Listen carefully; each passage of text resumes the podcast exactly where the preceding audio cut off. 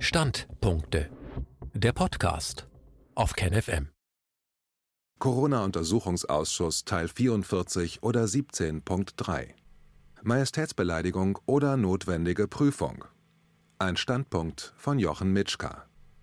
In der Corona-Ausschusssitzung Nummer 17 wurde das Thema behandelt, die Volkswirtschaft im Griff der Pandemie.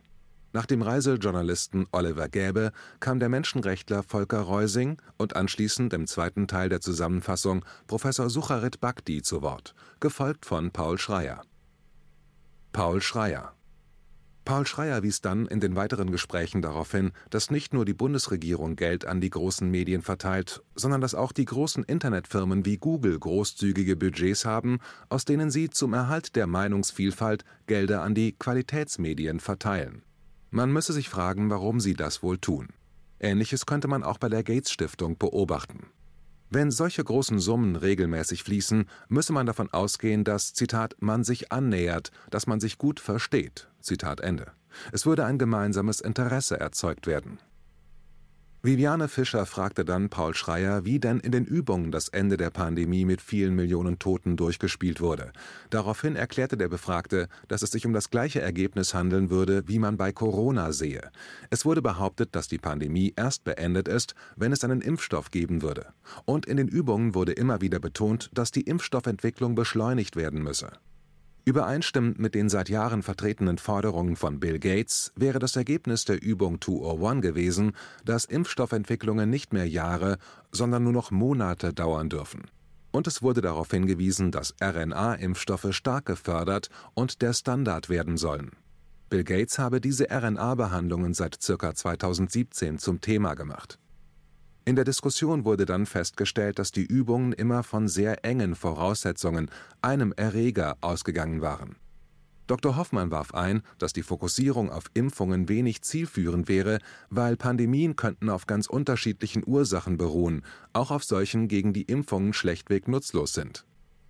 Paul Schreier wies dann darauf hin, dass die Regierung nicht nach den eigentlich sorgfältig erarbeiteten Pandemieplänen Deutschlands vorgegangen wäre, sondern auf den Druck der internationalen Medien reagiert hätte und so quasi Entscheidungen neben den ursprünglich sorgfältig durch Fachleute ausdiskutierten Plänen gefällt hätte.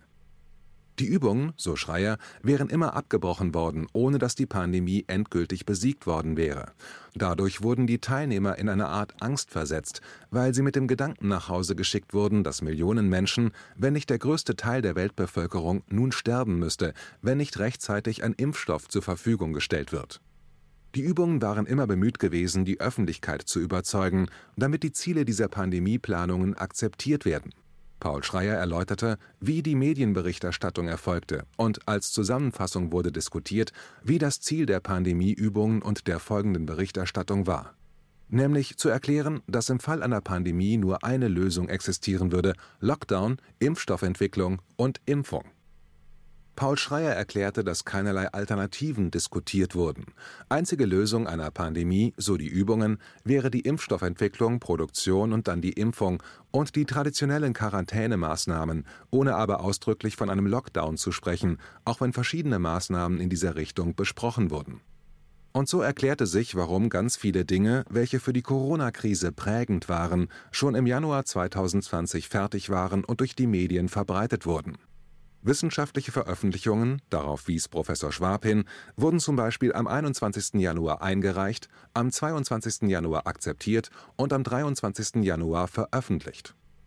Zitat Was mich noch an der Zeitachse erstaunt, Zitat Ende, so Professor Schwab weiter, Zitat, ist, dass die WHO im Oktober 2019 ein 91-seitiges Papier veröffentlicht hat zur Influenza-Bekämpfung. Und ganz spannend ist, dass in diesem Papier fast allen Maßnahmen, die man heute zur Eindämmung von Covid-19 ergreift, geringe bis gar keine Wirkung beigelegt wurde. Zitat Ende. Deshalb, so Dr. Hoffmann, hätte man wohl immer wieder darauf hingewiesen, dass Corona eben nicht wie Influenza zu behandeln wäre und angeblich ganz eigenen Gesetzmäßigkeiten folgen würde. Viviane Fischer wies dann darauf hin, dass es keine Akten zu den Entscheidungen der Krise in Bayern geben würde und auch sonst gäbe es keine Transparenz über die Entscheidungsfindung der Regierenden. Zitat: Die Sachen spielen sich eigentlich alle im Verborgenen ab. Zitat Ende. Gleichzeitig aber gäbe es diese Planspiele, die in der Öffentlichkeit stattfinden, für denjenigen, der es sehen will. Aber wenn dann der Fall in der Realität eintrete, gäbe es keine Öffentlichkeit zu den Entscheidungen. Corona-Ausschusssitzung Nummer 18 mit dem Titel Gefährdung durch die Maßnahmen, Risiken durch die Behandlung. Zum Beginn der 18. Sitzung aus Oktober 2020 verwies Viviane Fischer auf einen Artikel in der Wochenzeitung Die Zeit, in dem ein Streitgespräch zwischen dem Berliner Innensenator und dem grünen Politiker Sieber und anderen Dissidenten, welche bereits im Ausschuss angehört worden waren.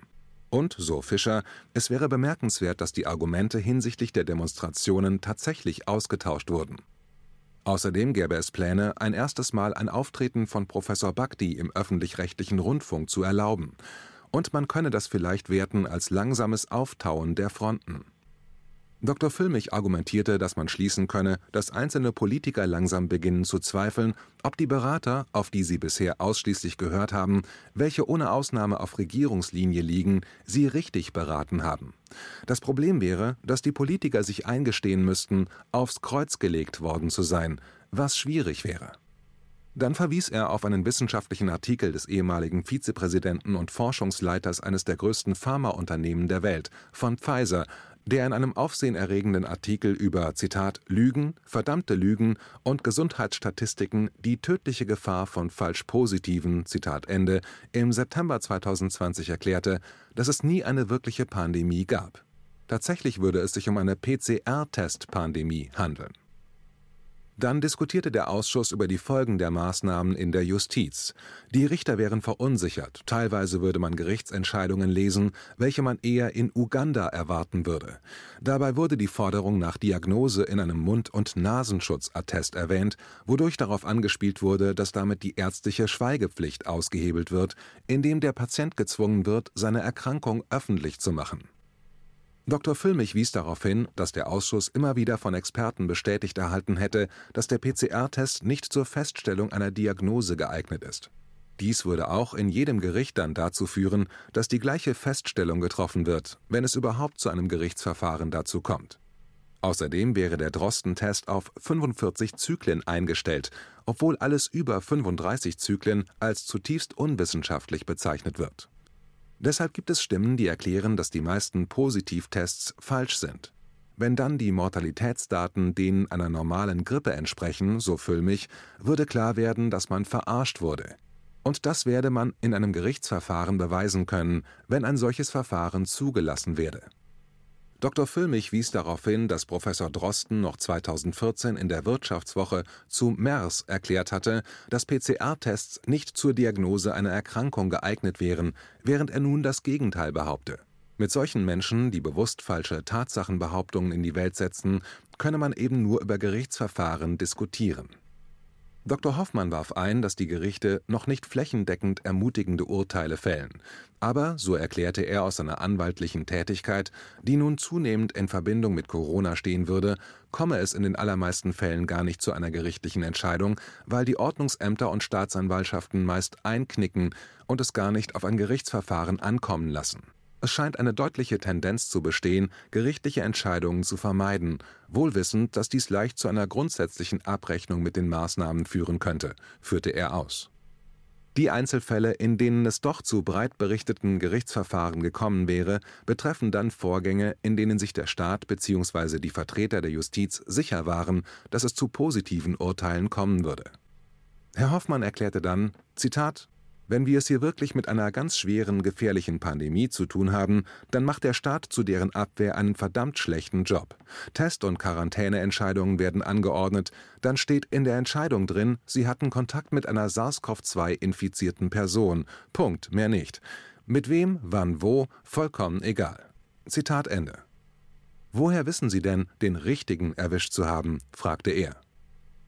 Dr. Füllmich berichtete dann aus seiner anwaltlichen Praxis, wie willkürlich Bußgelder und deren Verfolgung von den Behörden verhängt bzw. durchgesetzt werden. Dann erklärte er, dass seine Kanzlei viele Anfragen erhalten würde, wann es denn nun gerichtlich weitergehen würde, weil ihnen die Luft ausgehen würde. Alle Fakten, die durch den Corona-Ausschuss offenbar wurden, welche auch durch Beweisaufnahmeverfahren vor Gericht bestätigt werden könnten, würden allen Rechtsanwaltskollegen zur Verfügung stehen. Es müssten sich nur ausreichend Rechtsanwälte zur Verfügung stellen, die solche Verfahren führen wollen. Niemand aus dem Ausschuss, so erklärte er, hätte bisher eine Mark an der Arbeit des Corona-Ausschusses verdient. Sie würden die Arbeit verfolgen, weil sie glaubten, dass die Sammelklage in den USA, welche er immer wieder erklärt hatte, erst dann zu einer Einnahme führen würde, falls sie erfolgreich wäre und Zahlungen fließen würden. Dann gäbe es ein zehnprozentiges Erfolgshonorar, welche sich dann alle beteiligten Rechtsanwälte teilen würden mit dieser Sammelklage in den USA, welche er als das beste Mittel ansieht, Klarheit zu schaffen, soll gegen die Leute vorgegangen werden, welche man erkennen würde, weil sie die dümmsten von allen zu sein scheinen und sich weit aus dem Fenster gelehnt haben. Später nannte er die Namen Wieler, Drosten und Tedros Adhanom von der WHO, und das Ergebnis der Beweisaufnahme in einem solchen Gerichtsverfahren und das Ergebnis eines Urteils könne dann auch von deutschen Gerichten nicht mehr ignoriert werden Viviane Fischer erklärte, dass der Ausschuss einen Zwischenstatus festgestellt und dokumentiert hätte. Sie berichtete dann, dass viele Menschen sich an den Ausschuss gewandt hätten, weil sie zum Beispiel aus formalen Gründen Unterstützungszahlungen zurückzahlen sollten, es aber einfach nicht können. Sie hätte verschiedene Schreiben an Ämter verfasst, die dann dazu geführt hätten, dass man erst gar nicht den Klageweg beschreiten musste, weil diese ihre Forderungen zurückzogen, die vorher über Monate ein großes Problem waren. Sie sieht die Aufgabe der Rechtsanwälte auch darin, durch Klagen den Dialog über die Maßnahmen und Entscheidungen zu erzwingen, da dieser Dialog derzeit verweigert würde. Aber die Menschen müssten sich auch wehren wollen, denn nur wenn die Anzahl der Menschen, die das tun, groß genug ist, werden die Regierungen nicht mehr an den Forderungen vorbeigehen können Dr. Füllmich erklärte dann, dass der Ausschuss die Rechtsanwaltskollegen, welche in Corona-Schadensersatzforderungen gegen den Staat aktiv sind, unterstütze, Zitat, weil wir es können, weil wir hier die Informationen haben. Zitat Ende. Der Ausschuss wird allen Kollegen, auch im Ausland, die vorliegenden Informationen zur Verfügung stellen. Dabei geht es um die Expertenmeinungen, Gutachten, gesammelten Informationen. Daran wird sich niemand bereichern. Dem Ausschuss ging es darum, Zitat, einen politischen Hammer kreisen zu lassen, damit politisch genau das passiert, was eigentlich schon lange hätte passieren müssen. Alle Maßnahmen müssen aufgehoben werden. Zitat Ende. Dr. Hoffmann fügte dann hinzu, wie Eltern von chronisch kranken Kindern mit Atemwegserkrankungen, die jederzeit zu einem Atemstillstand führen können, zu ihm kamen und vor Verzweiflung geweint hätten, weil sie nicht wussten, was sie machen sollten. Und so bekam er im Hygieneplan einer Schule zu lesen, dass es den Lehrern aus infektionsschutzrechtlichen Gründen freigestellt ist, Kindern bestimmte Wiederbelebungsmaßnahmen nicht zuzuführen. Er sprach über Suiziden von Menschen, die ihre Existenz aufgrund der Corona-Maßnahmen verloren hatten, von der Angst der Mütter, die nicht wissen, was mit den Kindern in der Schule passiert Dr. Füllmich vertrat die Meinung, dass im Rahmen der Corona-Maßnahmen Verbrechen gegen die Menschlichkeit begangen werden, von denen man zuletzt aus den Nürnberger Prozessen gehört hat. Viviane Fischer berichtete, dass der Ausschuss eine kleine Online-Nachrichtenseite organisiert hätte, welche die neuesten Informationen zum Thema Corona aus allen Ländern zusammenfasst dann wurde Professor Martin Schwab begrüßt, mit dem über die Entscheidung eines Münchner Gerichts diskutiert wurde, bei dem es um Schadenersatzforderungen eines Gastwirtes in Höhe von einer Million Euro ging, die er von seiner Betriebsschließungsversicherung gefordert hatte. Professor Martin Schwab ein Gastwirt hatte seine Betriebsschließungsversicherung in Anspruch genommen. Die nachgewiesenen Einnahmeausfälle betrugen mehr als eine Million Euro. Die Versicherung hatte erklärt, dass dieses Risiko aber nicht abgedeckt wäre. Dabei ging es um die allgemeinen Versicherungsbedingungen, also um das Kleingedruckte. Ein Artikel der AGB besagte, dass eine Deckung bei behördlichen Maßnahmen aufgrund des Infektionsschutzgesetzes bestehen würde. Dann wurde aber spezifiziert auf eine Reihe von Krankheitserregern. Verwiesen wurde auf das Infektionsschutzgesetz in seiner Fassung aus dem Jahr 2000. Das Gericht hat diese Liste dann mit dem aktuellen Infektionsschutzgesetz abgeglichen und dabei festgestellt, dass in dem Vertrag nicht alle Erreger aufgeführt wurden, die im Gesetz genannt wurden. Dann gab es, wie üblich, einen dritten Paragraphen, der Risikoausschlüsse betraf.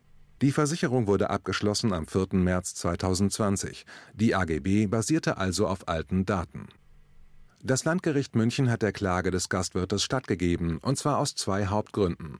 Zunächst gab es einen Grund, der auf den Einzelfall bezogen war. Das Landgericht war der Meinung, dass, wenn die Versicherung mit Blick auf die Pandemie abgeschlossen wurde, dann könne man den Vertrag nur so deuten, dass das SARS-CoV-2-Risiko damit abgedeckt werden sollte.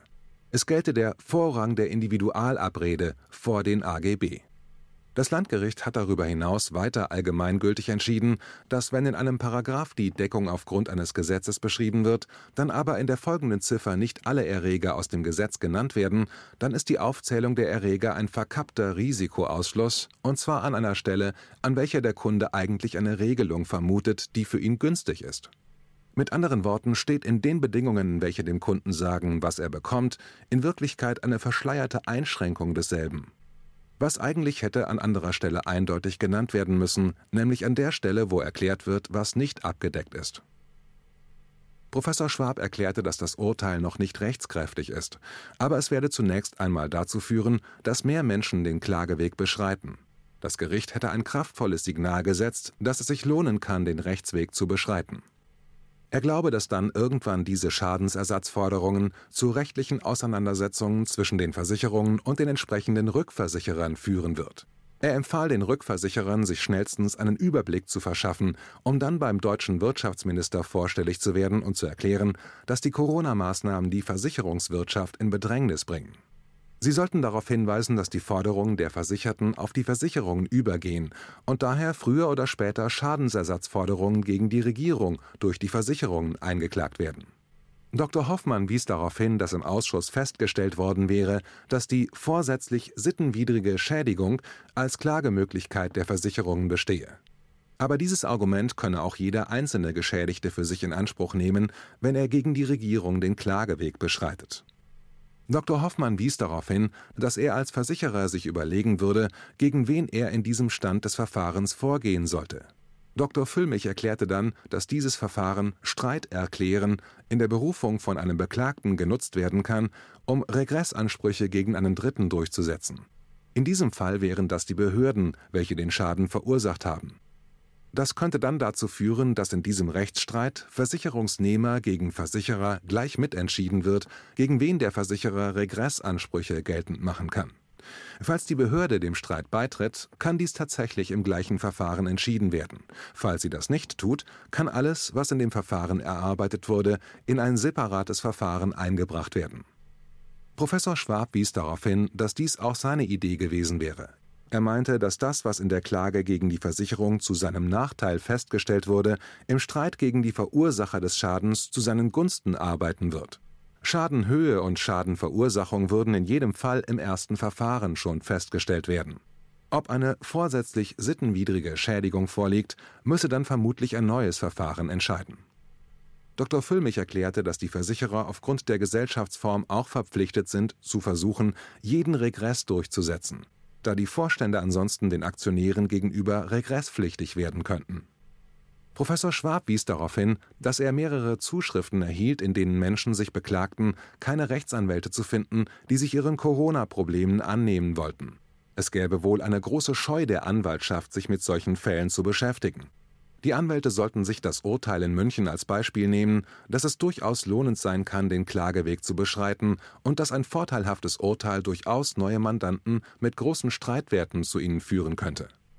Dr. Hoffmann bestätigte, dass viele Anfragen aus der ganzen Bundesrepublik in seiner Kanzlei aufschlagen würden, mit dem Hinweis, dass die Menschen in ihrer Umgebung keinen Rechtsanwalt finden, der das Mandat übernehmen wollte. Wer so agiere, habe doch den falschen Beruf gewählt, meinte er. Als Anwalt habe man nicht das Recht, über seinen Mandanten zu urteilen, sondern der Mandant hat ein rechtliches Problem und als Anwalt müsse man versuchen, es zu lösen. Es wäre besorgniserregend, wenn Menschen in einem kompletten Bundesland keinen Rechtsanwalt finden, der bereit ist, ihnen als Rechtsbeistand zu helfen. Wie es weitergeht. Nach einer Pause ging es um die technische Gefährlichkeit der Masken. Der Ausschuss befragte dazu mit Hilfe von Dr. Wodak drei Fachleute zu dem Thema. Mehr dazu in der nächsten Zusammenfassung. KenFM ist crowdfinanziert und unabhängig. Leiste deinen Beitrag zu freier Presse und unterstütze unsere Arbeit finanziell. Wenn du zukünftig keine Beiträge verpassen willst, abonniere den KenFM Newsletter und installiere dir die KenFM App für iPhone und Android. Weitere Informationen auf canfm.de/support. Hallo Community. In diesem Video möchten wir euch das Thema Bitcoin ans Herz legen. Wir werden euch erklären, was Bitcoins sind, wie man damit bezahlen kann und welche Bedeutung diese Währung für KenFM hat. Viele von euch haben sicher schon von Bitcoin gehört oder nutzen es sogar privat. Wie ihr KenFM mit Bitcoins unterstützen könnt und warum das für uns aktuell sehr wichtig ist, verraten wir euch jetzt. Das ist ein Bitcoin. In Wirklichkeit existiert so ein Bitcoin aber gar nicht. Es gibt ihn nur virtuell im Internet als digitale Währung in einem digitalen Konto. Bitcoin ist eine sogenannte Kryptowährung, die bekannteste weltweit. Man kann damit via Computer oder Smartphone einkaufen, spenden oder sich gegenseitig Bitcoins zuschicken. Bitcoins kann man wie Währungen oder Edelmetalle zum aktuellen Wechselkurs kaufen, verkaufen oder von Freunden zugeschickt bekommen. Einzige Voraussetzung ein E-Wallet, zu Deutsch eine elektronische Geldbörse. Das ist ein Account oder Konto, über das man Bitcoins empfangen oder versenden kann. Wie ihr wisst, nutzen auch wir bei KenFM schon seit ein paar Jahren Bitcoin, damit wir im Notfall auch finanziell unabhängig bleiben können, zum Beispiel von Banken, die uns nicht mehr mögen. Da viele Banken mit unserer Berichterstattung nicht einverstanden sind und nicht im Zusammenhang mit KenFM genannt werden möchten, kam es in den letzten Monaten so weit, dass uns gar keine Bank mehr mag. Weshalb wir leider damit rechnen müssen, vom kompletten IBAN-Zahlungsverkehr ausgeschlossen zu werden. Deshalb der Appell an euch, Beschäftigt euch jetzt schon mit der Funktionsweise von Bitcoin, damit ihr uns auch im Notfall trotzdem weiter unterstützen könnt. Alles, was ihr dafür tun müsst, ist, eure bisherige Unterstützung in Euro einfach in Bitcoin an uns zu senden. Dazu legt ihr einfach eine kostenlose E-Wallet an, wandelt einen Betrag eurer Wahl in Bitcoin um und sendet uns diesen an unseren Bitcoin-Account. Den Link findet ihr unter jedem unserer Beiträge sowie unter diesem Video. Alternativ dazu könnt ihr aber auch diesen QR-Code mit eurem Smartphone scannen. Übrigens, eine detaillierte Schritt-für-Schritt-Anleitung haben wir zum Nachlesen für euch schon einmal vorbereitet. Ihr findet sie auf canfm.de/bitcoin. Ob Bitcoin oder Kryptowährungen wirklich die Zukunft des Geldes sind, wissen wir nicht. Aber vielleicht ist das bald unsere einzige Option, so unabhängig wie möglich und vor allem ohne Bankkonto für euch in Zukunft weiterhin freien und unabhängigen Journalismus machen zu können. Wir hoffen sehr auf eure Unterstützung und sagen jetzt schon tausendmal Danke. Euer Team von KenFM.